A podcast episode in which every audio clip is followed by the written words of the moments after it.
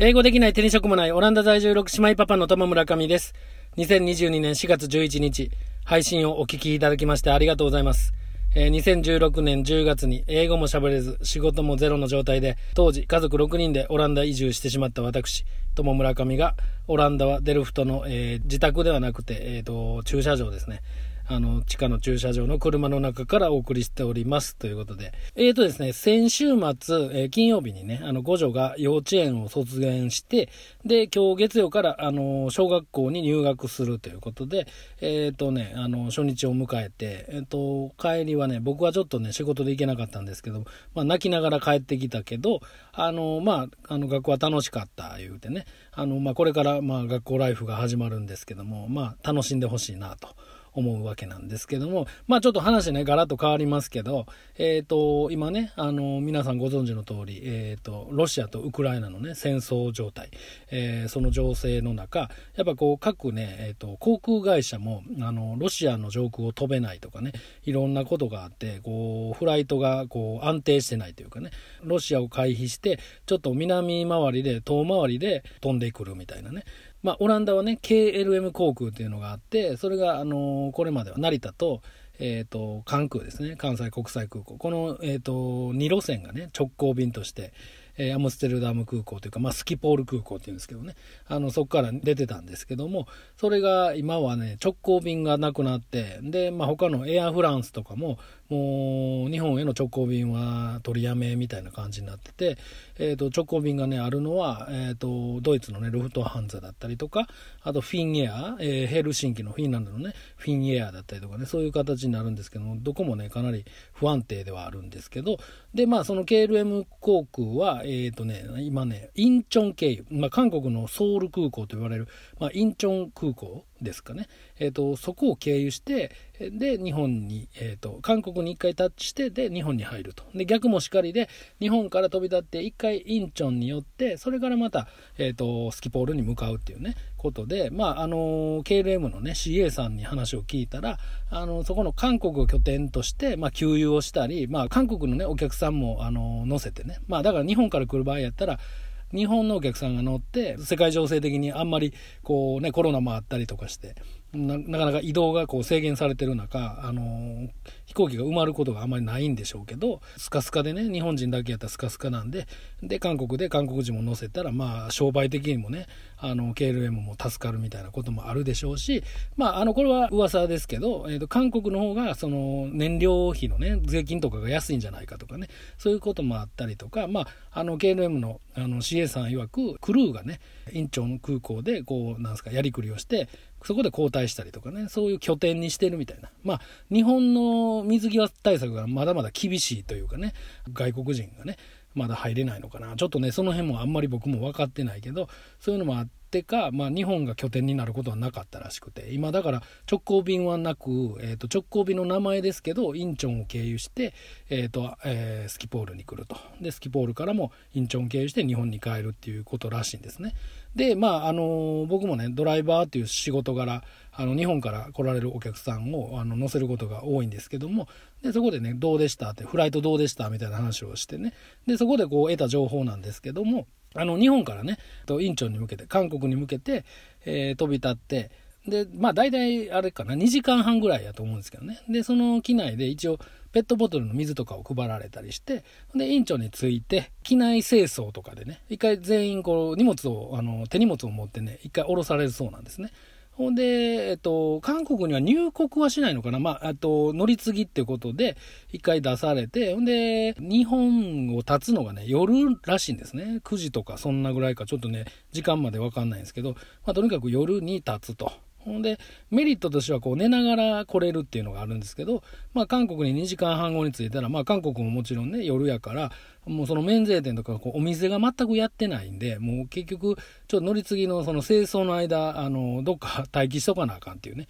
ことでほんであの準備できましたよってまた同じ便にね乗り乗り込むんですけどもその時にまた荷物検査をしないといけないっていうことででそのね日本から、えー韓国便に乗った時にもらったペットボトルはあの荷物検査ではペットボトルは持ち込めないということで、そこで募集されてしまうみたいなね。で、なんじゃそれ？みたいなことをね、話を聞いて、とにかく韓国に降り立つまでにそのペットボトルの水は飲み干してくださいみたいなね。そういうことらしくて、まあもしね、この、まあ、万が一ですけど、このハニモコラジオをね、聞いてる KLM 航空のね、関係者の方がいらっしゃったら、あの、アナウンスにね、荷物検査の時にペットボトルは持ち込めないんで、今お渡ししたやつはもう頑張って飲むか、あの、いらないって言ってくださいみたいなね、アナウンスをしたらどうかなっていうね、そういうご提案をしたいと思います。ということで、えー、今週も行ってみましょう。英語できない、手に職もない、オランダ在住6姉妹パパの、ハニモコラジオ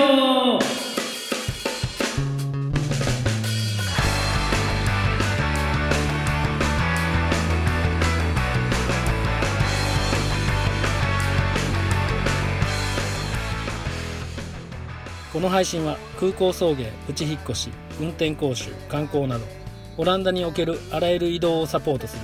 日本人ドライバーサービス in オランダの提供でお送りいたします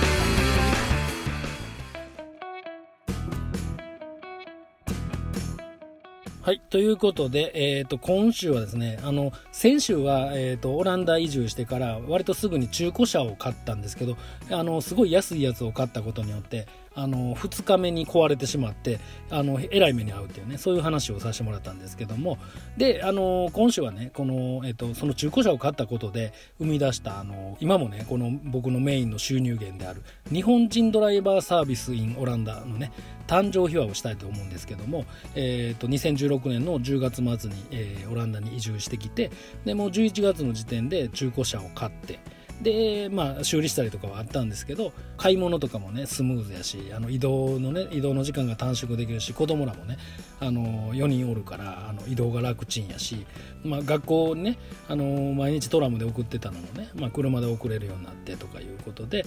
でせっかくね車を手に入れたんでもうこれもねなんかこうお金に換えられへんかなっていうことででそういえば、まあ、前もねあの話しましたけど、えーと、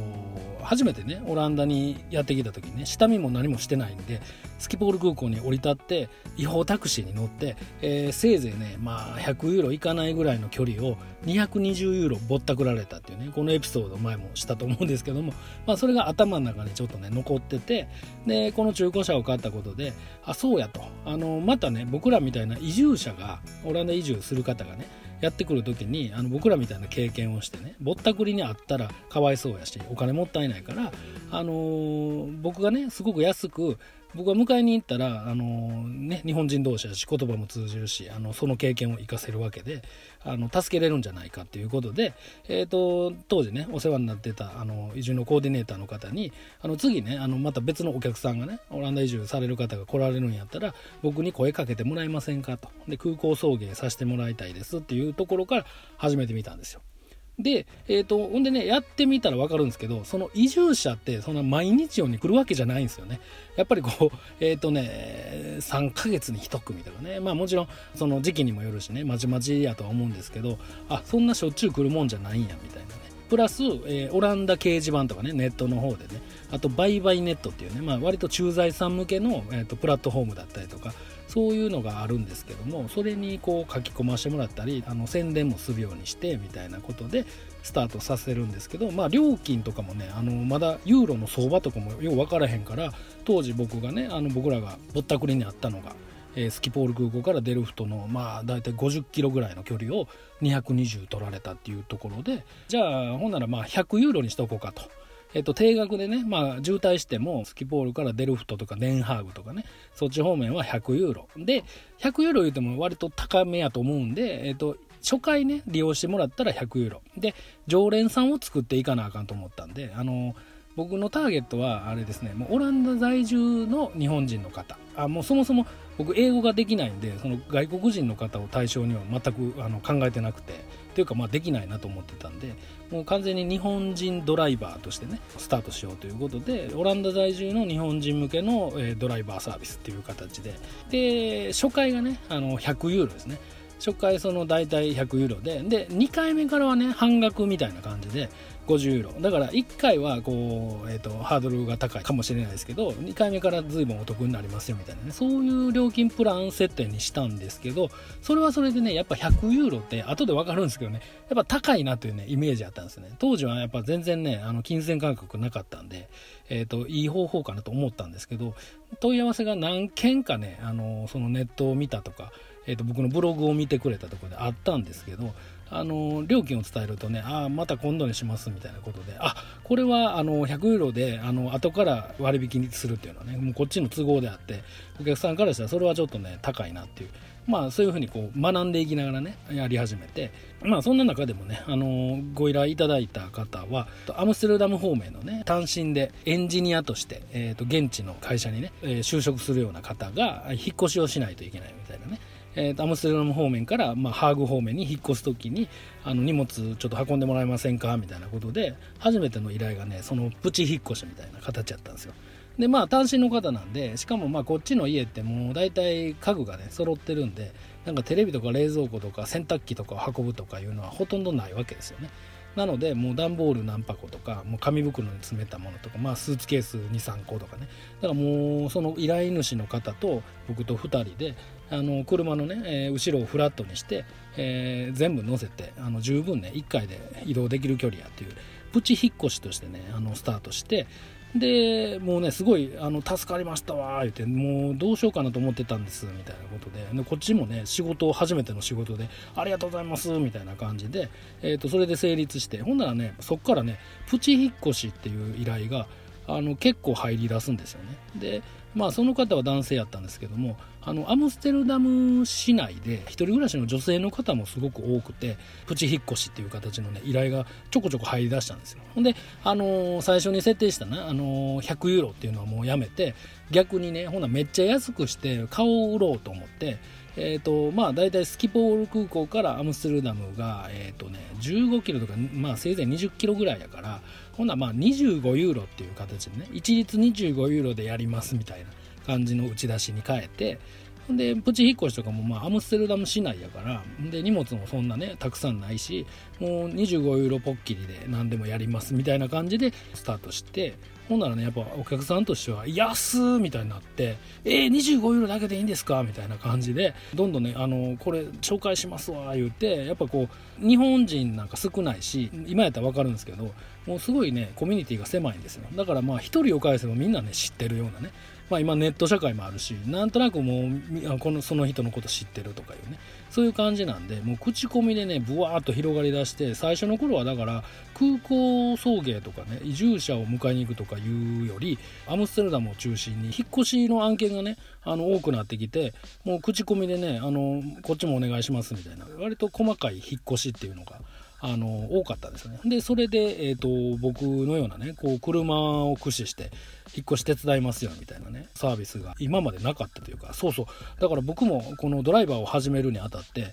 なんとなくね僕がこんな風にねもう思いつくぐらいやからもうみんなやってるやろなって思ってたんですよね。だからまあちょっとねあの新規参入でお邪魔しますぐらいの気持ちでえっ、ー、とまあ何番目ぐらいかな言うてね5番目6番目ぐらいかなちょっとねすいませんお邪魔しますねっていう感覚で始めたんですけども後々わかるんですけどねこんな風なビジネスを起業するっていうのは誰もいなかったんですよね。なので独占市場みたいな感じになってきてあれ他におらへんねやみたいなねことが分かってくるわけですよね。ほんであのお客さんからの依頼でそれこそなんかワンちゃんをね、えー、ドッグホテルに連れて行きたい言うて。でもなんか現地タクシーとか近所のタクシーに問い合わせたらちょっと犬乗せたくないって言われちゃったとかね。そんな感じやってでもう僕からしたらねもう仕事いただけるだけありがたい状況なんであもうもちろんやります。何でもやりますっていう感じで。でしかももうねあのお客さんがねなんかちょっといいですかって言われたらはいはい何でもやりますよって。で何やりまんのみたいなね。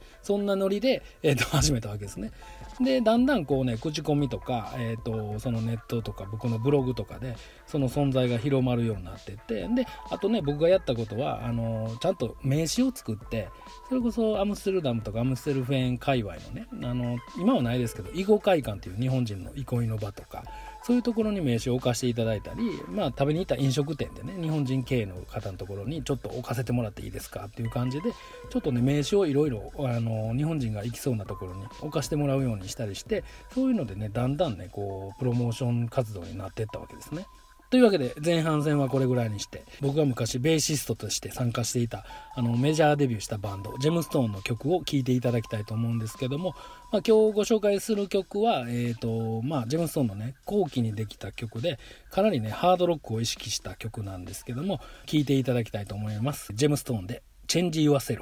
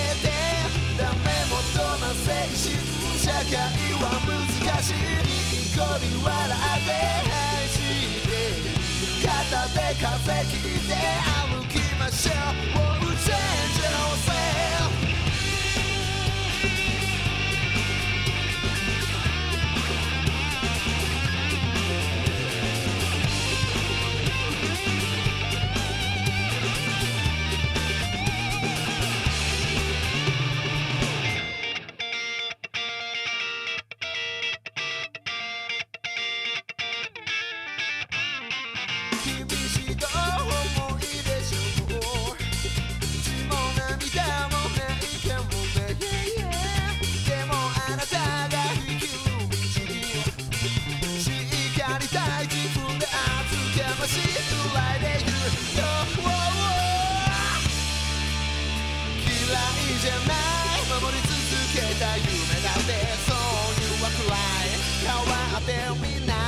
お顔を上げて。これからに約束するものを見せて。嫌いじゃない。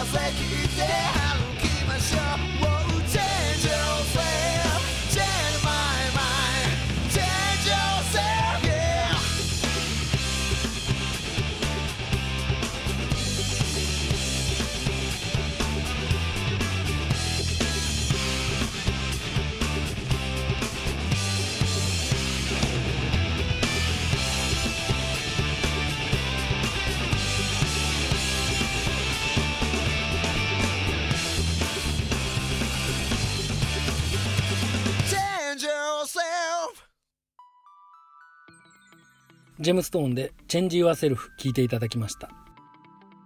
この配信は空港送迎、プチ引っ越し、運転講習、観光など、オランダにおけるあらゆる移動をサポートする日本人ドライバーサービスインオランダの提供でお送りいたします。ということで、えっ、ー、とね、車を使った、えっ、ー、と、日本人ドライバーサービス in オランダというのがね、あの、徐々にこう、あの、認知されるようになって、仕事もちょくちょくいただけるようになってきて、で、まあ、でも僕の中ではね、なんかこう、それをやりたいというわけでもなく、なんか思いつきでやってるっていう感じだったんで、つなぎのようなね、感覚やったんですね。まあ、ドライバーサービスでつなぎながら、あの、他のビジネスも立ち上げてみたいな風に考えてたんですけど、どんどんね、忙しくなってって。で、えっ、ー、とね、2017年の、まあ、春先になってくるとね、ガイドさん、個人ガイドさんっていうのが何人かね、あの、いらっしゃるんですけど、そのお一人の方が、あの、連絡してきてくださって、まあ、その方、女性の方でね、あの、ちょうど妊娠されて、あの、シーズンはちょっとね、あの、お休みするっていうことで、あの、代わりの人を探してるっていうことでね、で、僕はまあ、来たてやし、そもそも言語もできひんから、そんなガイドなんかできひんと思ってたんですけど、車でね、あの、プライベートツアーっていう形で、そこの観光地に連れて行って、で、こっち、私がね、用意するような、あの、文言とかを時々挟んでもらって、案内してくれたら、それで大丈夫です、みたいなね、形で、あの、やってくれませんかっていうことで、で、こっちもね、もう、そんなありがたいね、仕事をいただけるなんてありがたいですから、もうぜひぜひよろしくお願いします、みたいなことでね、もう一回お会いして、すぐ成立して、で、まあ、あの、どんな感じかなと思ってたら、その人がね、すごい売れっ子のね、あの、ガイドさんで、もうバンバンね、の春先言うとやっぱオランダはこう、えー、休憩ホフ公園やったりとかね、あのやっぱ観光地としてやっぱりあの今ねコロナでもうね全然観光から遠のいてしまいましたけど一定数のね日本人の方がオランダに訪れるわけですよね。でその案件がねプライベートツアーの案件がその方に依頼が来てで僕の日程と合わせてで僕が行くことになるみたいな。あとはあの他のガイドさんと組んで僕が運転してで助手席にガイドさん乗ってで後ろにお客さん乗せてみたいな形でえっ、ー、とすごいね。いろんな観光地を回ることが増えてったんですよ。でその人が本当に売れっ子でもうびっくりするぐらいねスケジュールがバンバン埋まっていってでね一日中回るわけですからそれなりのねえ、ー、と額をもらえるしあのめちゃめちゃラッキーやなみたいなことでそれが割とねだから春先から始まってもう5月6月だから夏とかも結構多くてで9月10月とかねもうその2017年でもうやっぱりこう自己資金がね前も言いましたけど650万でもう300万ぐらいが最初の3ヶ月で消えて残り350とかでなんとかね食えるようにならなもうね1年持たへんみたいなねそういう状況やったんですけどどんどんねこう仕事があの観光の仕事とかも入ってきてもう数ヶ月後には食べれるようになったんですよね。もうすごい売り上げが上がってもう家賃払って食費払ってえー、生活費がねもう随分あの余裕が出てきて一時のもんかなと思ったらもうね9月10月言うてね秋口ぐらいまでね観光は衰えることなくバンバンね入ってくるわけですよでやっぱプライベートツアーなんで2日から4日ぐらいこう抑えたりとかしてねまあ1日数百ユーロいただけるのがまあもうねかける 4, 日とかねそういう風になってくるわけですから非常にね売り上げが立つようになってきてねあのどんどんね食べれるようになっていくわけですねでそのプロのガイドさんとも組んで「あの初めまして」って僕はもうほんまに運転しかできませんみたいなことでで観光地行ってで「いいですか?」言うてねそのお客さんと一緒に僕もね一緒に回らせてもらって僕も観光気分で「へえ」みたいなねそういうことを繰り返しててでも大体こうオランダもちっちゃいから行くとこってある程度決まってくるわけですね。まあ休憩ホフ公園やったりとか、えーと、風車のねあのザンセスカンスっていうとことかあと、えー、世界遺産のキンデルダイクとかね。えーと、あとはあの港町の、えー、フォーレンダムとかね。あとちょっと遠くのね、えーと、ヒートホールンっていうねあの水に囲まれた村みたいな。そういうところにね主要なところでやっぱ皆さんねそういうところに行きたいということで僕が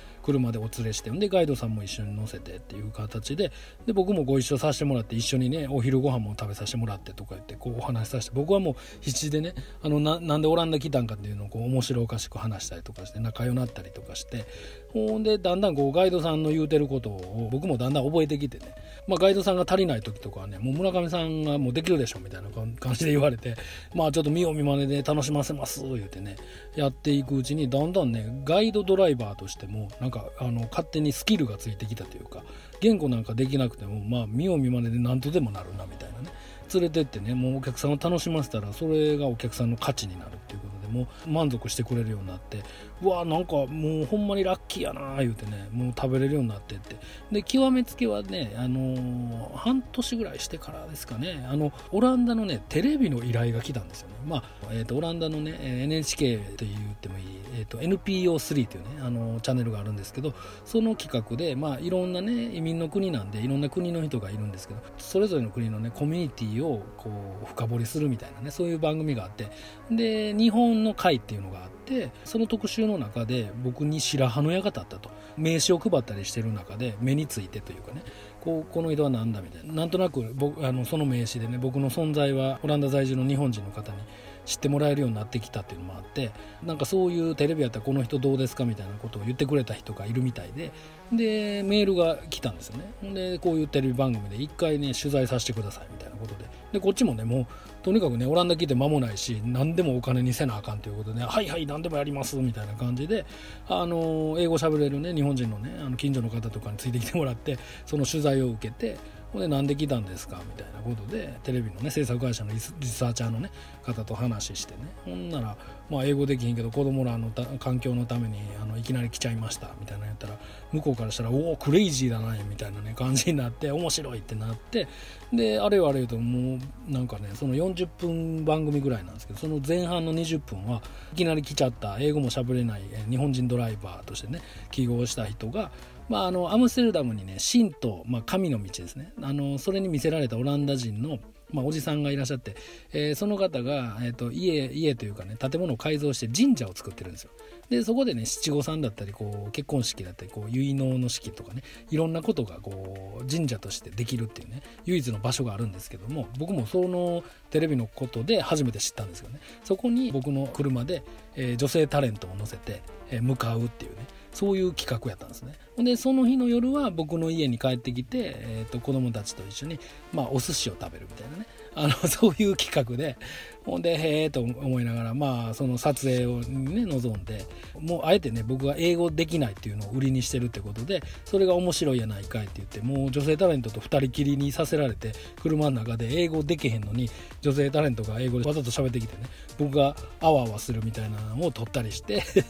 ネットでねまだ見れると思うんですけどね。あの女性タレントがなんとかなんとかプレイとか言ってね言ったのを僕がプレイプレイプレイですかみたいななってでプレイプレイなんやろプレイあプレイあの祈る方ですね。プレイねみたいな感じのね ことがあってほんで女性タレントがねあのこの人、えーと、L と R の発音全然あかんやんみたいなことをね 言ってるみたいなねそういうちょっとバラエティっぽいねところが取れたりしてて僕の中でも必死であの全然笑かすつもりないんですけどもうめっちゃ恥ずかしくてもう後でね見たうちの奥さんがめちゃめちゃ恥ずかしい言うてねもうびっくりしてましたけどまあまああのいい思い出やなと。でそれが多分ね半年後ぐらいにオンエアされて僕らが来てからだから1年後ぐらいやったかな。ちょっと忘れましたけどね。そこでオンエアされたことででやっぱりこう日本人コミュニティって狭いんで在オランダ日本人の方がねみんなあのそれを見たわけですねであそんなねあの子だくさんで英語も喋れずに、ね、いきなりドライバーとして起業したっていう変人の日本人があのおるんやなっていうことをそこで認知していただいて、まあ、勝手にね僕の名前がねこう存在が一人歩きしてでそれを機にねみんながね僕のことを知っていただけるようになってまあそこからねドライバーの依頼っていうのがねもう格段にさらに増えていくんですね。でまああの子だくさんっていうのもあってテレビでも見てるしやっぱこうハードルが下がったというかもうちょっとねああのテレビの人やなんといっぺん頼んでみようかみたいな風な気持ちになってくれた方が多かったみたいでね あの結構依頼が来るようになってねあの空港送迎だったりそのバカンスの時にねみんな海外に行く時に自宅から空港までお願いしますとかってこうすでに住んでらっしゃるねもう駐在さんから国際結婚の方からあのすごい依頼をねあのいただけるようになって本当にあの目標であったね1年で食べれるようになるっていうのはね早くもねクリアできたっていうねもう本当に神道じゃないですけどもう新風が吹き荒れてもうそれでもうラッキーが続いて日本人ドライバーサービスインオランダというね仕事がね見事に軌道に乗ったわけですね。でまあお金ももちろんねそうなんですけども一番の収穫はこうこれまでやったらね日本に住んでたりとかそのままやったら絶対関わることのなかったような人たちね。まあそれこそオランダに駐在されるあの大企業の方とか、えー、と国際結婚でねオランダに来てらっしゃる方とかそれこそなんかどっかの大学の教授とか日本にいたら本当に出会わなかったような人たちと車の中でこうおしゃべりしてでまあ僕らみたいなね移住を希望されて後からやってくる方とかねいろんな方とこうコミュニケーションが取れてそれがねすごいどんどん人脈になっていったというのがねドライバーサービスをやった一番の収穫だったわけですね。ということで今回の「ハニモコラジオ」はこの辺で。また次回。さようなら。バイバーイ。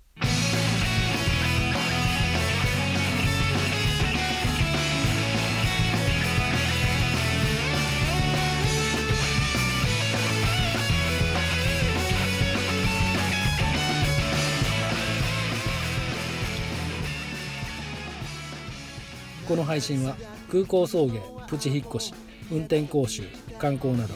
オランダにおけるあらゆる移動をサポートする日本人ドライバーサービス in オランダの提供でお送りいたしました。